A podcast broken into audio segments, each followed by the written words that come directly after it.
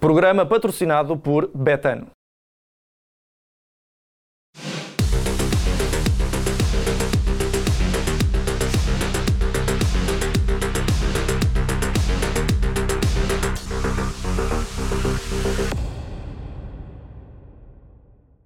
Olá a todos e sejam bem-vindos a mais um Deixem-se de Tangas. Quarta-feira, portanto, temos convidados, já o vou apresentar. Primeiro, apresentar aqui os eh, dois comentadores residentes habituais. Eu sou o Marco Cajica, já me esqueci desse pormenor. João Pedro Oca, seja muito bem-vindo, comentador também habitual aqui Olá do Deixem-se de Tangas. João Rodrigues, seja muito bem-vindo também e obrigado por estar aqui mais uma, mais uma mais vez uma no nosso programa. E o, coment- o comentador especial, Nuno Dias, muito obrigado, Nuno, por estares aqui connosco. É de facto uma análise preciosa que hoje vamos também fazer aqui um, um apanhado de duas eh, situações completamente distintas. Uma primeira, vamos falar obviamente do jogo que já tínhamos feito à antevisão, o, o Sporting com o Lessa, neste caso o Lessa com o Sporting, eh, que acabou por eh, ditar essa vitória dos Leões por 4 bolas a 0.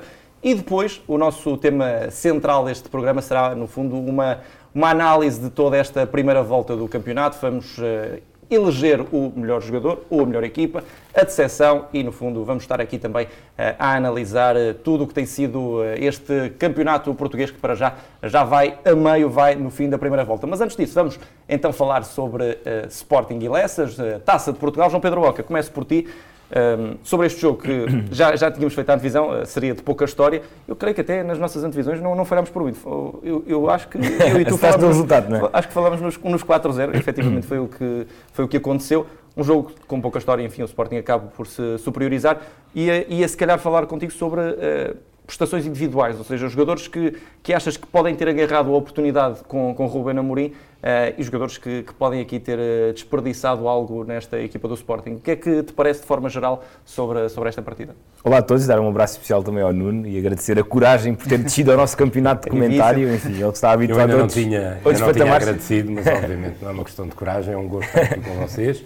Acho que eh, todo este debate eh, que, entretanto, com os podcasts foi, foi surgindo, também permite uma maior reflexão, um maior número de opiniões e, como nós sabemos, eh, de futebol todos nós entendemos um pouco e a diversidade de opiniões eu acho que muitas vezes nos leva a chegar a melhores eh, conclusões, desde que seja eh, construtiva, desde que seja civilizada. Eu acho que quanto mais debate e discussão no bom sentido houver, melhor é para o futebol e para o desenvolvimento, digamos assim, também das ideias daqueles que nos ouvem e que estão habitualmente ligados a, não só aos podcasts, mas a, todos os meios de comunicação. Sim, a nossa tem Com sido civilizada. não é? já estou arrependido de ter começado por- está ali, então, se quiseres passar a bola, a nossa tem sido civilizada, não é? Às vezes mandamos umas piadinhas e tal.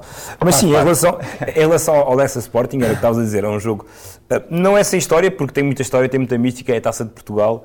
É uma palavra também para o Lessa, porque é uma equipa do quarto escalão do futebol português, é preciso ter isso em conta. Infelizmente não jogou em casa, mas isso, enfim, seria outro, outro assunto para debatermos mais tarde. Estávamos há pouco a falar sobre isso. Há equipas em Espanha que recebem eh, grandes do, seu, do futebol espanhol, como o Real Madrid com o Barcelona, em estádios e- completamente, enfim, eh, até com menos condições do que tem o Lessa e do que tem outros, outros estádios em Portugal, mas não foi possível o Lessa receber o Sporting em casa, mas mesmo, que- mesmo que recebesse em Lessa, sendo em Passo de Ferreira, será, seria de facto uma vitória do Sporting como se verificou. Uma resposta boa da equipa àquela derrota ah, nos Açores era importante. Eu esperava que o Ruben Amorim até alterasse menos daquilo que, que, que alterou, fez muitas alterações e também esperava-se que isso, que, isso, que isso pudesse ser diferente até para a equipa dar uma resposta mais positiva e mais veemente àquela que foi a derrota em Santa Clara, mas acaba por vencer com toda a justiça, destaque naturalmente para o Tabata que faz dois golos e que volta a provar que, que poderia ter mais oportunidades, mas Ruben Amorim já falou muitas vezes sobre isso. Tabata não joga mais porque Sarabia, Pedro Gonçalves e Paulinho são jogadores de grande qualidade. Daniel Bragança e Ugarte não jogam mais porque Mateus e Palhinha têm muita qualidade e, portanto, assim se justifica que estes jogadores não tenham mais oportunidades. E dar uma palavra também ao, ao Ricardo Gai depois da semana difícil que passou, faz uma assistência, um gesto bonito do Tabata quando faz o golo e vai dedicá-lo ao Ricardo Gai apontando para ele e para o mérito que teve. E, e também para a forma como o Ruben Amorim o defendeu, acho que foi crucificado em demasia ao Ricardo Gai durante a semana e, e- e provou que, que- que é um jogador experiente e que soube dar a volta, mas pronto, o Sporting uh, volta mesmo aquilo que tinha acontecido no, em jogos do campeonato. Na primeira oportunidade, praticamente, que tem para marcar, marca um golo, acaba depois por ficar ainda mais confortável no jogo. Na primeira parte, podia ter feito mais golos. Na segunda, há ali um momento em que o Lessa mostra um bocadinho os dentes, em que o Sporting baixa um bocadinho a guarda, mas depois de reta final acaba por confirmar essa vitória, que é absolutamente justa. E agora, aquilo que se espera, pelo menos no mundo do futebol, é que o Sporting volte a jogar com o Futebol Clube do Porto, agora às duas mãos nas meias finais. Vamos ver como é que vai ser o jogo dos Dragões com o Vizela, mas há de facto grande expectativa para que haja um clássico entre aquelas que estão a ser as duas melhores equipas em Portugal se reencontrarem duplamente nas meias finais. Nuno, continuando aqui nesta, nesta, nesta toada também de, de antevisão desta, desta Taça de Portugal, uh, já olhando para o que será o futuro de, de Sporting e agora, possivelmente, Futebol Clube do Porto, se passar esse, esse encontro com, com o Vizela. Primeiro, se concordas aqui com esta ideia do João, são mesmo as, as, duas equipas mais sólidas, mais completas do nosso campeonato. Em relação a esta, esta partida do Sporting com o Lessa, também uma questão. Um, olhamos para aqui também para algumas nuances. A entrada de Ricardo Jogai, que acabou por dar, deixar boa resposta depois desta semana complicada, até nem era para ser o titular, uhum. acabou por ser. Próprio lugar, até já a jogar também num, numa posição número 8 muitas vezes durante o jogo, uh, se é uh, a posição mais, mais indicada para o Ugarte. Enfim, uh, gostava também uma análise mais, mais genérica a, esta, a este 11 do Sporting e apostas de Ruben Amorim, o próprio Fedal que regressou.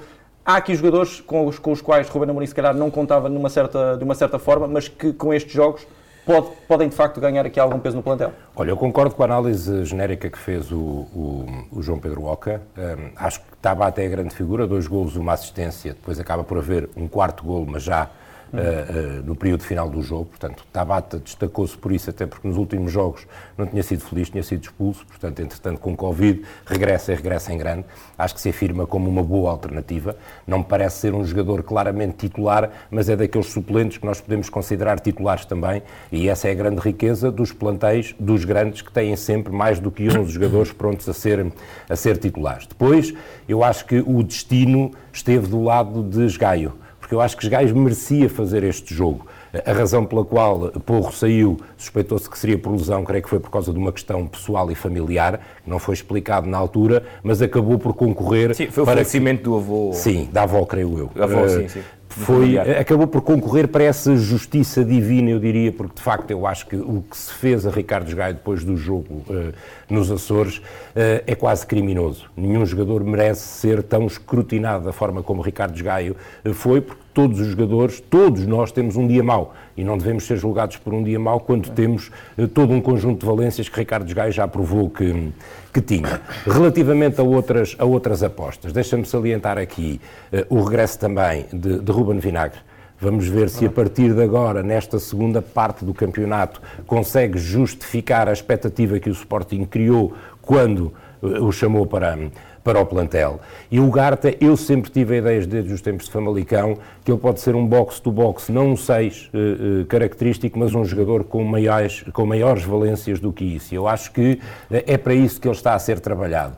No imediato, será o substituto direto de, de João Palhinha, parece-me fazer sentido, até porque eu acho que o Sporting tem consciência que no final da época dificilmente vai conseguir segurar uh, João Palhinha, mas eu acho que o Garte é mais que, isso, mais que isso, porque acho que é um jogador com bola, tem qualidade e é um jogador que pode acrescentar mais uh, ao meio campo do Sporting. Portanto, acho que a gestão que Ruben Amorim tem feito é de tremenda inteligência, é de grande qualidade pelo aproveitamento que faz, porque o que nós reparamos neste Sporting é que nenhum jogador se sente à margem.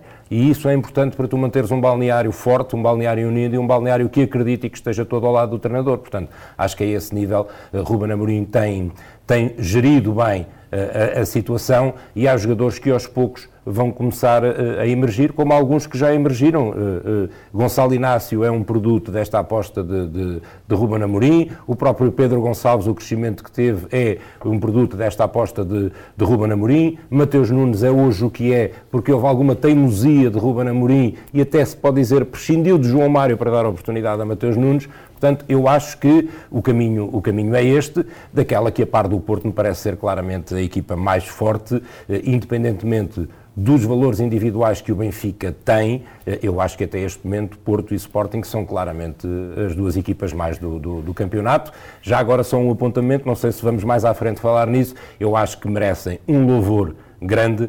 Ricardo Soares, Bruno Pinheiro e Paulo Sérgio, por aquilo que têm trazido de novo a este campeonato, que são três equipas que nós habitualmente vimos a lutar para não descer e que estão uh, nos lugares de acesso à, à, Europa, eu diria assim. Vamos, vamos sim, senhor. Vamos falar sobre, sobre isso mesmo, porque hoje, lá está, vamos, vamos fazer aqui um, um balanço de, de, Primeira Liga, porque chegámos ao fim da primeira volta, como dizia no início deste programa, portanto, vamos analisar os, os mais e menos, os, os melhores, os piores, as revelações e João Rodrigues, ainda não, ainda não, não fizeste uso da tua palavra hoje e, e, vais, e vais começar exatamente por eh, lançar este, este tema. Nós hoje vamos, vamos fazer aqui uma seleção, ou seja, de jogadores que, que mais tenham impressionado, jogadores, treinadores também, uh, que mais tenham impressionado neste, neste campeonato. E vamos começar, claro, pelo o jogador qual é que é, eh, embora eu já saiba a tua resposta, e não é unânime, assim, não falamos sempre dele, é unânime. Isto está, está, a ser um bocadinho repetitivo, mas eu vou, eu vou, eu vou acreditar que então vamos fazer assim, vamos fazer de outra forma. Vais dizer o jogador e um outro jogador que, que te esteja a chamar a atenção, além desse jogador que eu já sei qual é que vai ser. Ele agora okay. dizia tipo Everton. Sim, sim, agora podia dizer. Que eu digo André Almeida, por exemplo. Não, vou dizer. O, o Luís Dias mais. Vou ser previsível. Uh, okay. Luís Dias, posso começar já pelo Luís Dias. Acho que é um pouco inevitável. Havia, há, há mais hipóteses, claro, mas acho que o Luís Dias é o jogador, como tu lançaste esta rubrica, porque, quer dizer, já ninguém tinha dúvidas sobre o internacional colombiano, mas está está a fazer uma época absolutamente estrondosa e vai render muitos milhões de euros ao Porto. Não sei se já agora em janeiro, se no final da época, acredito no final da época, mas eh, é um jogador virtuoso, é um jogador que já acho que já não se vê assim tanto.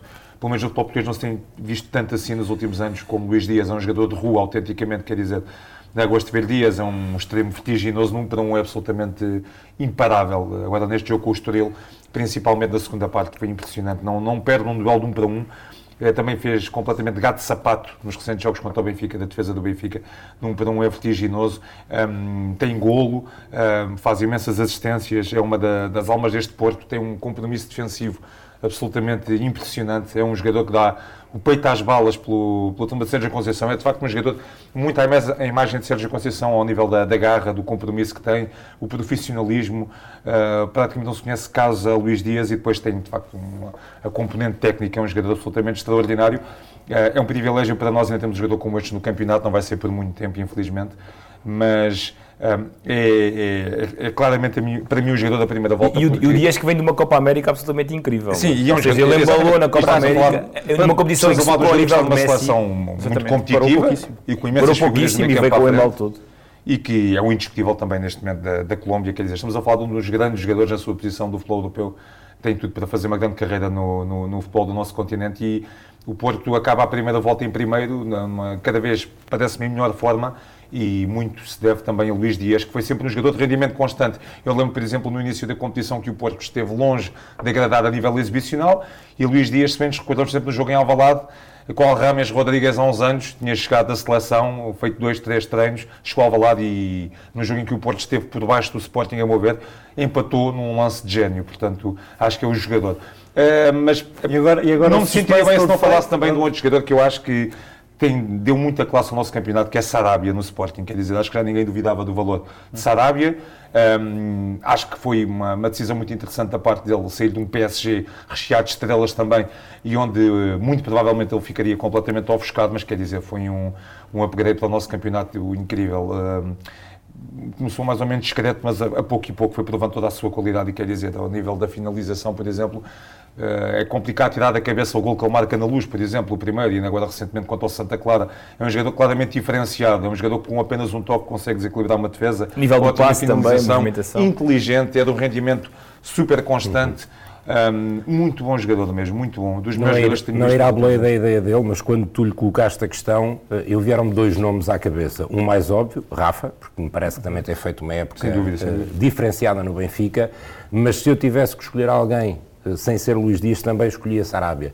Pelo que ele é individualmente e pelo que ele significa neste Sporting, onde se pensava que o facto de só haver Paulinho e Tiago Tomás em termos ofensivos, que podia ser limitativo, eu acho que Sarabia casou muito bem com Pedro Gonçalves e com Paulinho, e os três são um. E eu acho que isso tem muito a ver com o entendimento do jogo que Sarabia tem, a qualidade individual que Sarabia tem, as opções de ataque que Sarabia traz à equipa. Portanto, eu acho que de facto é um jogador que trouxe novidade à equipa do Sporting, que no fundo não parece ter nada de novo na forma de jogar, na atitude, nas ideias, mas tem ali qualquer coisa de novo, sobretudo no ataque, porque eu acho que Sarabia. Eh, trouxe, de facto, diferenças na forma de jogar do, do Sporting. Portanto, subscrevo em absoluto que, sem ser Luís Dias e não sendo previsível, escolhendo Rafa, que também parece estar a fazer uma época diferenciada, eh, acho que Sarabia marca, de facto, aqui uma, uma, uma diferença substancial uh, naquilo que é e, se a um bocadinho mais no terreno, acho que Sim. o próprio Mateus Nunes também tem sido uma mais do que uma Mas Mateus Nunes é a confirmação, é a confirmação de alguém sim, que precisava sim. de espaço só para jogar mais. Sarabia era um bocadinho uma novidade. Depois, e foi integrado com muita calma por Ruben Amorim. Internacional Espanhol, vinha do PSG, diz assim... Tínhamos outros, outros casos pessoal que veio que não vingou. É? Exatamente. Não? Será que ele vai encarar isto como um passo atrás? Vai uh, conseguir ser... Não. Uh, eu acho que também a motivação da Liga é dos Campeões e do Sporting ter passado... chegar a um balneário vencedor. É? Chegar a um balneário vencedor, com bom ambiente. Agora, acho que de facto foi ali um fator diferenciador para melhor numa equipa que já tinha coisas muito positivas. Portanto, e, concordo em. E, e em relação ao Mateus, eu dizia até porque havia muitas dúvidas quando o Sporting trocou, entre aspas, o João Mário pelo Mateus. Prescindiu, prescindiu do João Mário e foi para o Benfica, ou seja, falou-se muito no defesa sobre o facto de o Benfica melhorar muito e o Sporting piorar muito. Eu acho que já falámos até sobre isso e o clássico, o derby entre Benfica e Sporting, provou exatamente isso mesmo, que o Mateus Nunes, o Sporting não fica nada a perder com o Mateus e se calhar até fica a ganhar, sobretudo no meio campo a dois. Eu acho que o Benfica,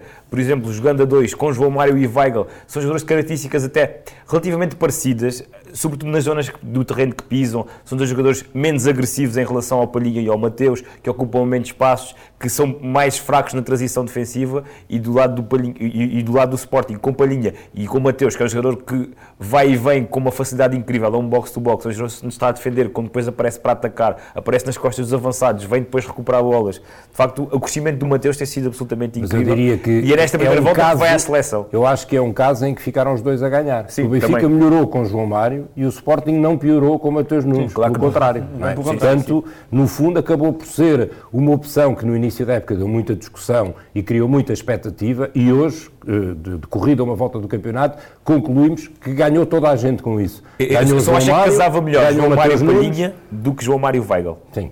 Não, eu isso também acho que sim. Acho que sim. Acho isso também concordo. Também concordo. Nível de... Ora bem, então o Nuno já, já acelerou com, com o Rafa uh, e também com a questão do Sarabia, o João Rodrigues já disse. João Pedro, tu, uh, contigo, é, é o Mateus Nunes? Sim, não, era só para completar aquilo que eles estavam a dizer. Obviamente que o Luís Dias é, é, sim, é unânime, vamos, não é? Vamos, vamos o Luís Dias é o melhor, 13 gols no campeonato de um extremo. Não, ainda nos acusou aqui termos um. obviamente, obviamente que o, o, Darwin e o Rafa estão a fazer as melhores épocas das suas carreiras, talvez. Provavelmente. A nível de números, pelo menos o, o, o Rafa está e o Darwin sim. também. Uh, têm sido dois destaques. Na defesa do Benfica também destacava o, o Otamendi, que acho que tem sido também uma confirmação de um jogador que é de classe mundial e que, e que provou isso mesmo.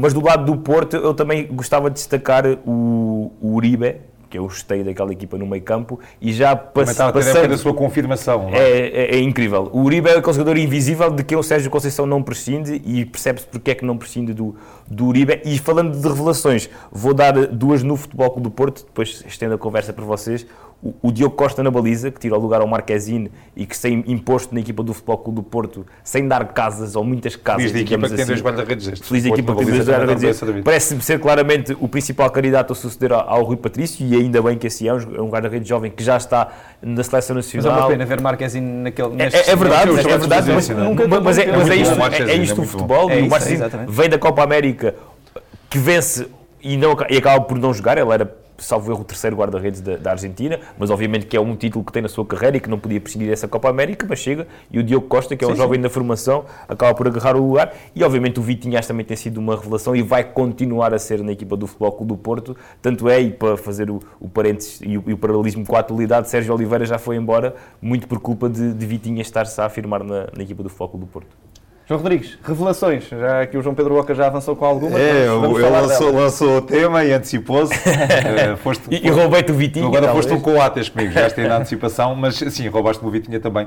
Eu acho que o Vitinha é, é a revelação é a grande revelação do campeonato até agora, e, mas é uma revelação que já é uma certeza, claramente.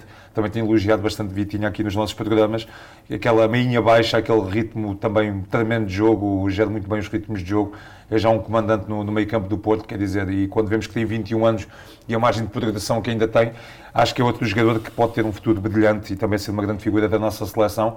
Um, 21 anos, mas muito adulto já, e mais uma vez, nos dois recentes clássicos contra a Benfica, viu-se o Vitinha absolutamente avassalador, duas exibições estupendas.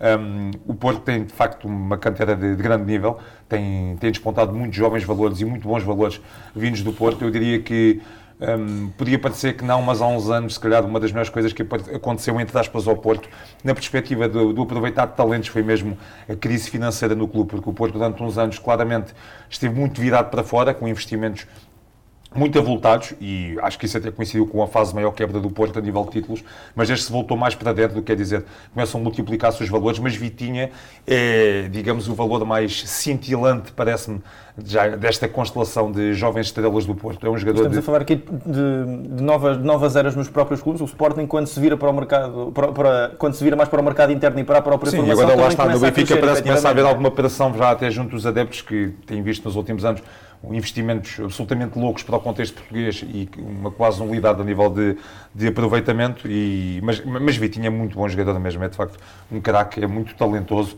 e a maturidade e inteligência que revela em campo e já a forma como pode desequilibrar em jogos de mais intensidade um, deixa-me de facto convencido que tem uma grande carreira à sua frente. Nuno, para fecharmos aqui este capítulo de revelações, temos Vitinha, Sim. há aqui algum a acrescentar? Eu, eu gostava de. Os nomes não, não, não vão ser diferentes daqueles claro. que foram. Gostava eu, eu tenho um diferente, depois quando concluís. Eu gostava só aqui de assinalar mais uh, ideias, eventualmente filosofias, que acho que a chegada de Nelson Veríssimo ao Benfica é também reflexo disso. O Sporting teve sucesso quando olhou muito para a academia e começou a lançar alguns jovens. O Porto, quando ganhou a Youth League, uh, perguntou-se que é que vai ser destes jovens? Neste plantel, Diogo Costa, João Mário, Vitinha, Fábio Vieira, Francisco Conceição são produtos do Futebol Clube do Porto. Eu não sei se esta viragem do Benfica, para já momentânea, porque é até final da época, e apostar em Nelson Veríssimo, não será uma forma de fazer Tomás Araújo, Paulo Bernardo, Gonçalo Ramos aparecerem também na equipa principal. Eu acho que começa a haver uma consciencialização dos fortes investimentos, nem sempre tem retorno em termos de, de, títulos e de êxitos. O Benfica, das últimas duas épocas, vou incluir esta para já, portanto, são 130 milhões investidos e para já nada está perdido, nada está ganho a meio da época, mas, eventualmente, com o que se gastou o ano passado, pandemia à parte, e uh, este ano, uh, pensava-se eventualmente que o Benfica ia estar numa situação muito mais confortável Portanto, eh, acho que pode haver aqui uma mudança de paradigma com esta aposta em Nelson Veríssimo, que é alguém identificado com, com a formação e que o Benfica quer testar nesta meia época, e aqui o testar não é desvalorizar competições nem o campeonato, até porque a derrota do Sporting nos Açores relança aqui um bocadinho, pelo menos, a discussão pelo segundo lugar e pela entrada direta na Liga dos Campeões, porque há uma aproximação, não é? Mas em termos de nomes, eu não vejo de facto ninguém de muito diferente daquilo que nós eh, aqui falámos. Há a expectativa para mim de perceber com Nelson Veríssimo precisamente, e só para completar, o que é que vai ser este Paulo Bernardo e o que é que vai ser este Gonçalo Ramos na segunda época, ou na segunda parte da época do, do Benfica. Portanto, das confirmações já falámos, da expectativa que vem da primeira volta do campeonato e que pode eventualmente ter alguma projeção na segunda, tenho de facto alguma curiosidade de perceber eh, de que forma é que Paulo Bernardo pode ir sendo mais utilizado e se estas duas titularidades de Gonçalo Ramos são uh, uma aposta uh, efetiva para a segunda parte do campeonato por parte de Nelson Veríssimo. Deixa-me só concluir em relação à revelação. Para mim, a revelação do campeonato é, é o Fran Navarro, o avançado do, do Gil Vicente. Revelação no sentido, na verdadeira acessão da palavra, não é? Que é um jogador completamente desconhecido, que chega ao campeonato Muitos português gols. e que faz 11 gols, marcou mais dois agora frente ao Vitória e é também o reflexo de uma grande época do Gil Vicente, como o Nuno já tinha feito está referência. Em quinto lugar, que está em quinto lugar, ou seja, só, só está abaixo é dos três clubes grandes e do Braga e, portanto, acaba por ser de facto uma grande época do Gil Vicente. Ficou em 11 na época passada e, portanto, pode de facto acabar a época com uma grande um grande marco histórico que é chegar às competições europeias, grande trabalho do Ricardo Soares e o Fran Navarro, que é um avançado de 23 anos, com a escola de Valência e que, creio eu, está a título definitivo no, no Gil Vicente e, portanto, pode ser de facto um, um, a grande revelação nesta temporada e depois pode também render muitos milhões aos cofres do Há muito bons jogadores este ano, fora do. Sim, ali, além da esfera dos três. E além do Navarro, o Lino, o Fujimoto, de facto, aqui Só no Gil Vicente, só no Gil Vicente tem, como tem, como tens o Chiquinho no Estoril e o, e o André Franco. André Franco, o Estoril. Tens, tens, obviamente, nestas equipas que estão a surpreender, eu comecei por destacar os treinadores, porque tem sempre que se dar mérito em primeira instância, que os intérpretes são os jogadores, mas é o que eu digo, nós estamos habituados a ver estas equipas a meio da tabela, a tentar lutar pela manutenção, estas equipas nunca falam em lugares cimeiros. Chegas ao fim da primeira volta, não é da terceira, da décima jornada, é o fim da primeira volta e tens Gil Vicente em quinto, Estoril em sexto e Portimonense em sétimo. Quer queiras, quer não, não deixa de ser, obviamente, um feito assinalável de uh, treinadores que Paulo Sérgio já está há algum tempo no, no, no Portimonense, Bruno Pinheiro também já começa a, a, ganhar, esteve para sair para o Besiktas e acabou por ficar no Estoril, Ricardo Soares também já está há algum... Enfim, é esta solidez que é importante dar e esta confiança aos treinadores, se calhar às vezes dá mesmo resultado. Temos clubes que já vão para o terceiro treinador, outros que não sabem muito bem uh, para onde é que vão virar, que, tem, é? uh, que rumo é que vão de seguir. Portanto, uh, estão aqui provas de que a confiança nos treinadores também é, é, é, depois refletida muitas vezes naquilo que é a classificação e a época das equipas. João Pedro Oca, já estamos aqui em contra-relógio para variar e, portanto, vou-te vou pedir muita, muita rapidez também de, de raciocínio para me dares a tua, a tua revelação em termos de treinador, já falámos aqui de algumas, e a tua decepção, em que podes, podes incorporar, seja um jogador, seja uma equipa, seja um treinador. Portanto, de forma muito sucinta, Responde-me a estas duas questões. Sim, vou armar novamente em Coates e, e, e, e antecipar-me a eles todos e falar da decepção, acho que, é, acho que é Jorge Jesus, acho que isso é unânime, não é? Acho que todos esperávamos que o Benfica este ano, já no ano passado, tivesse feito muito mais do que fez e este ano então, depois da forma como começou depois de, de, do, do, desempenho muito bom que teve na Liga dos Campeões, numa fase muito precoce da, da, da prova, em que ultrapassou sem problema o Spartak Moscovo, em que ultrapassou com muito mérito o PSV, em que chega a ganhar ao Barcelona 3-0 em casa, em que, enfim, galvaniza-se de uma forma incrível e depois, não nenhum ápice, porque o desgaste já vinha da época anterior. E o desgaste vem também de uma época que começa com a prisão de um presidente, a mudança de um presidente, os diretores que começam a mostrar que não estão com o treinador, o balneário que começa de facto a fartar-se um bocadinho, aqui entre aspas, do próprio treinador e dos métodos de Jorge Jesus. E os adeptos, que muitos deles também nunca aceitaram o regresso de Jorge Jesus, eu acho que o casamento foi ficando cada vez mais degradado e depois com os maus resultados tudo isso vem ao de cima. O Benfica perde jogos nucleares esta época que fazem com que esse, eh, eh, essa saída do Jorge Jesus uh, se, se, precipite e, portanto, eu acho que é a grande desilusão o facto de o Benfica, de Jorge Jesus, não ter conseguido fazer aquilo que se esperava e vamos ver o que é que fará o Benfica de Nelson de Veríssimo.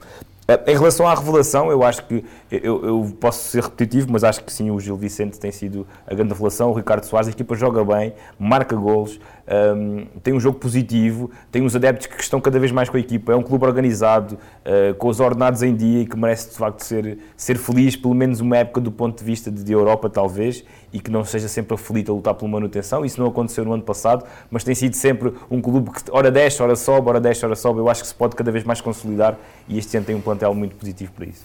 João Rodrigues, do teu lado. Uh, acho que, portanto, Algaria, vou ser rápido, porque convides muito ali com, com, com, com o João Pedro Oca. Acho que a decepção é claramente o Benfica, mas neste caso vou personificado em Jorge Jesus, porque depois da época totalmente falhada, um, na época passada, eh, foi de facto um rotundo falhanço. Eh, eh, se repararmos para os números do Benfica no campeonato, não podemos dizer que são números dramáticos, mas como o João disse, o Benfica perdeu jogos nucleares e da forma que perdeu. Eu acho que é muito isso que marca esta temporada do Benfica. Na hora H no campeonato, quer dizer, perdeu de forma rotunda, neste caso em casa contra o Sporting, no primeiro jogo frente ao Futebol Clube do Porto. As semanas muito problemáticas que antecederam a saída de Jorge Jesus, Claramente nunca foi uma relação perfeita com os adeptos neste regresso, não foi, foi sempre um pouco mal amado, uh, mas uh, volto a reforçar, Jorge Jesus também geriu, principalmente quando chegou ao Benfica, geriu mal uh, em termos comunicacionais o seu regresso ao clube, me colocou a fasquia muito, muito alta e não se viu nada condizente com aquilo que, que Jorge Jesus prometeu, portanto eu acho que foi, foi claramente um flop, foi um grande flop e sai pela porta pequena do Benfica e, e, e, lá está, acho que acima de tudo, mesmo em relação ao futebol português, ao futebol europeu, acho que foi um, um, passo muito atrás de Jorge Jesus. Acho que foi um momento marcante para a sua carreira. Acho claramente que vai ter que passar, talvez pelo Brasil, o próximo passo na carreira de Jorge Jesus, porque foi, foi acho que pode deixar marcas. Esta passagem pelo Benfica correu muito mal. Um, só uma notazinha rápida em relação ao Pepa, um dos treinadores da moda, digamos assim, e de facto o Vitória, a última imagem é que fica e o Vitória não está claramente a atravessar uma boa fase, não venceu os seus últimos três jogos, é uma equipa que tem desiludido, é uma equipa que também já foi eliminada da Taça de Portugal no jogo em, em que esteve muito mal frente ao Moreirense. Um, a relação dos adeptos com a equipa está a ficar também já um pouco complicada, sabe-se a exigência dos adeptos vitorianos. Ainda agora, em Barcelos, frente ao Gil Vicente, voltou a haver problemas, digamos assim. O Vitória vive problemas uh, financeiros também, mas acho que se pedia mais mesmo assim ao Vitória Pepa. Mas atenção, não estou minimamente a, a tentar criticar duramente Pepa. Acho que é claramente um treinador com qualidade e acho que tem condições para dar a volta por cima. Veremos se há paciência dos dirigentes. Esperemos que haja. Um, em relação à, revelação, para mim, Ricardo Soares, havia mais hipóteses, Paulo Sérgio, Bruno Pinheiro, mas lá está como... Ainda está, na, ainda está na Taça de Portugal também, com hipóteses. Exatamente, exatamente. Mas como a última imagem é que fica também, acho que o Gil Vicente está a atravessar uma excelente fase. Nos últimos oito jogos ganhou cinco para o campeonato. Algumas goleadas, é uma equipa que joga muito bem e que promete fazer a vida bem dura aos grandes na segunda volta. É de facto um clube organizado. E Ricardo Soares é um treinador discreto, é um treinador com qualidade, é um treinador competente e meteu aqui a máquina muito bem oleada, com bons jogadores e é claramente uma das agradáveis surpresas. Para finalizar, Nuno, eu não vou fugir muito em termos de. Estás a apanhar sempre com a batata quente. Sim, é? se for para uh, a, a, grande seção enquanto treinadores, tem que ser obviamente Jorge Jesus. Mas eu queria aqui ser um bocadinho diferente na abordagem. A minha maior desilusão enquanto espectador de futebol foi a forma como Jorge Jesus conduziu um processo que ditou a sua saída. Sempre fui muito crítico e sempre disse que, uh, neste caso, eh, numa circunstância tão delicada como aquela que levou à saída de Jorge Jesus, há muitos culpados. Para mim, o principal culpado sempre foi Jorge Jesus. Foi Jorge Jesus que se colocou e que colocou o Benfica no caminho da sua própria saída. Porque, desde conferências de imprensa em que sempre deixou a porta aberta e a mala feita, até aquilo que aconteceu nas vésperas do jogo com o Futebol Clube do Porto, a pedido do próprio treinador, não vou aqui discutir se está certo ou se está errado a direção ter permitido o treinador ter à partida permitido-se a si próprio pedir autorização para aquilo, creio que é, foi o, o, o, passo decisivo para que o balneário deixasse de acreditar no treinador e se revoltasse com aquilo que estava a acontecer. Portanto, acho que a desilusão Jorge Jesus é reflexo daquilo que foi o homem Jorge Jesus nesta circunstância. Não soube proteger, não soube proteger o Benfica e por isso mesmo acabou por redundar naquilo que todos nós eh, conhecermos. Em termos de revelação, prefiro ir para os protagonistas. Acho que eh, já aqui elogiámos muitos, eu eh, elegeria Vitinha como a, a, principal revelação desta primeira parte do campeonato, concordando com a ideia de que Fran Navarro e que aquilo que o Gil Vicente está a fazer é muito bom. O que eu acho é que Vitinha personifica aquilo que nós queremos do jogador jovem português. Alguém que sabe que é difícil o caminho até à equipa principal, mas que desde o dia em que põe o pé na equipa principal demonstra ser um homem de barba rija. Portanto, acho que está, está ali. Foi a Inglaterra ganhar mais experiência, não é? Sim, acho que está ali um belíssimo exemplo. O Wolverhampton já deve ter torcido a orelha de não ter exercido a opção de compra, mais ainda com um treinador português que está aqui um bom exemplo de tal paciência e de tempo que é preciso dar. O início de Bruno Lage no Wolverhampton não foi nada bom, mas deram-lhe tempo e deram-lhe oportunidade e hoje as bancadas já cantam o nome do treinador. Portanto, se calhar Vitinha se tem ficado com um treinador português numa montra como a Premier League, uh, se calhar era isto. Ou não, porque o, o, ADN, não percebi, desculpa. A porta da seleção aberta Eu acho que vai estar sempre aberta, um jogador que tem este histórico nas seleções jovens, com o protagonismo que tem, vai ser difícil, porque nós sabemos que é muito competitivo. Mas talvez Agora, já em Vitinha... março não descartava. Era mais sim, março. Vitinha tem, o Sérgio Oliveira está em tem, fase de, mais, claro, mais decadente. Pode haver, agora já nas últimas convocatórias, depois do, do, do, europeu, Sérgio Oliveira não tenha hum, sido. Sim, sim. Agora, acho que Vitinha vai chegar à seleção lá, não sei se é já, pode até acontecer já se continuar com este rendimento, mas acho que temos ali mais um médio de futuro para a seleção portuguesa, isso é, é indiscutível. Nuno, antes de fecharmos aqui e irmos para a zona de apostas, temos, temos o nosso desafio para, para aqui para, para o João Rodrigues. Isto vai aqui, é sempre um, um momento mais engraçado do nosso programa. Eu acho que vocês não deviam chamar desafio, porque alguém que tem tudo na memória não é desafio ah, nenhum. Tá é só. Ah, não, vou, eu vou escolher dois jogos que sei que para eles são, são relativamente fáceis, mas depois eu justifico porque é que os escolhi. Um deles é o uh, Benfica Boa Vista de 99-2000. O Benfica Boa Vista de 99-2000 no Luz ficou 1 a 1 no campeonato. Ficou. Marcadores. Uh, para o Benfica marcou o João Pinto. Sim para o Boa Vista, acho que marcou o Wellington. E, e, e, esse jogo foi em que altura do ano? Como é que estava o ah, tempo? Jogo, acho que o jogo foi em outubro de 99, por aí. 24 de outubro de 99? Não, escolhi, escolhi o Benfica. E no Benfica Boa acho, Vista. Acho que o Tar foi expulso no Benfica, acho. Quem? O Tar acho que foi expulso no Benfica. Vou já ver aqui. Tenho essa ideia. Foi sim, senhor. Foi aos 73 Jorge Croado, Também posso confirmar. Não, eu escolhi este porque Foi o ano em que o Sporting voltou a ser campeão, mas fui escolher o jogo de um rival Sim, porque sim. eu assisti a este jogo no, no, no Estádio da Luz, lembrava-me Também deste, vi no estádio. Lembrava-me deste jogo em trabalho. Primeiro jogo de futebol que vi ao vivo este. Em trabalho, na altura estava, é estava no Jornal A Bola e fui em serviço fazer este jogo. Lembrava-me deste jogo e foi por isso que lancei. O outro também tem apenas um simbolismo por ser da época em que é, que é o Sporting Porto de 2003-2004. Uh, ficou 1 um a 1 um para o campeonato. Também, isso, escolhi, isso, isso, também escolhi pela curiosidade o resultado de ser igual. Isso é o jogo da, da rábula da camisola rasgada do Rui Jorge. Certo. O Sporting, e o Sporting falhou um penalti. O Sporting falhou um penalti. Sim, Sporting marcou, não, não, o Pedro Barbosa marcou de penalti, creio Sim, eu. mas o Sporting também falhou um penalti. Foi o Rocambá que falhou o penalti. Talvez. E talvez. marcou. O gol, o gol é de penalti. É, é, essa rábula é, o, é o, aquela questão entre o Mourinho e o Mourinho. É que o, Zedó Tencourt aparece na altura. Em conferência de imprensa. Diretor para o futebol do Sporting aparece em conferência de imprensa. E o Sporting se ganha, o Sporting treinado pelo Fernando Santos, reduzia a desvantagem para um ponto ou dois, algo do género. Eu creio que o Jorge Costa marca primeiro, marca, marca, marca cedo, e, e depois o Sporting empata na segunda sim, parte sim. pelo Pedro Barbosa. Isso aqui ainda não fui à ficha ver, futebol, mas também me lembrava jogo, deste jogo, porque depois foi o ano em que o Porto foi campeão europeu. Uh, campeão europeu. Com o teu José Mourinho. Exatamente. Exatamente. E voltamos então. E, e, elogiámos José Mourinho num programa, atenção. claro, até parece mentira. Viagem ao passado com, com, aqui, com, esta, com o João Rodrigues a passar com, com distinção neste, neste desafio e nós vamos para a última rubrica do programa, para a Zona de Apostas Betano. Zona de Apostas Betano. Ora, chegamos à zona de apostas Betano e temos um jogaço de supertaça, meia final, Barcelona-Real Madrid. Vamos, futebol internacional também, também precisamos, João Rodrigues, não é? E uh, quero saber de tua justiça, o teu prognóstico para este encontro.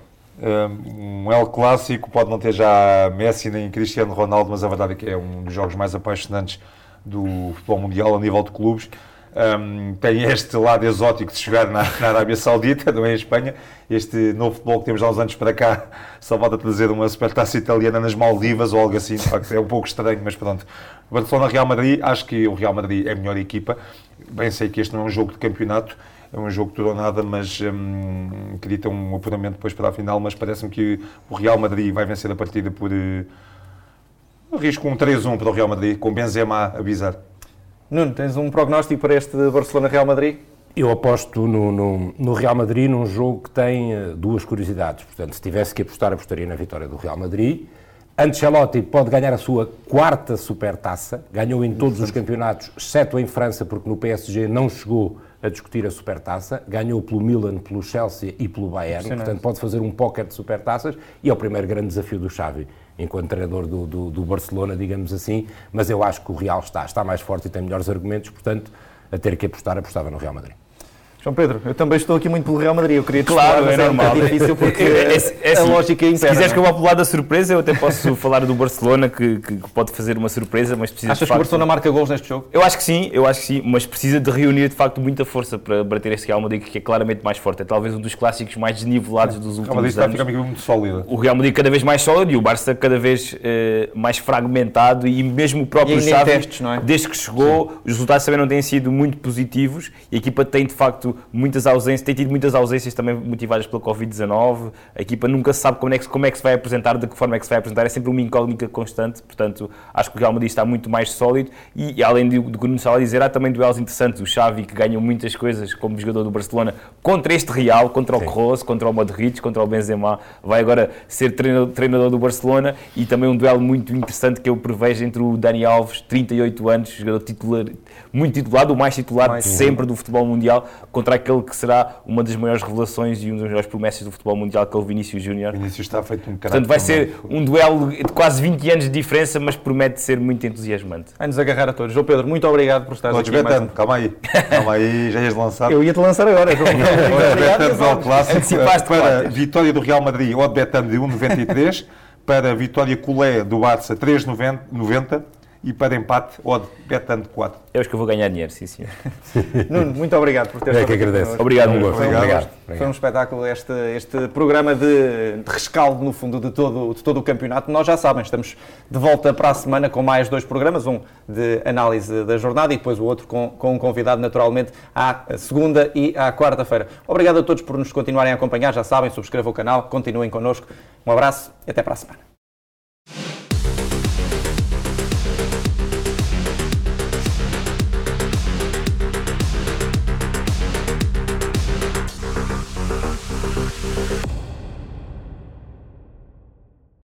Programa patrocinado por Betano.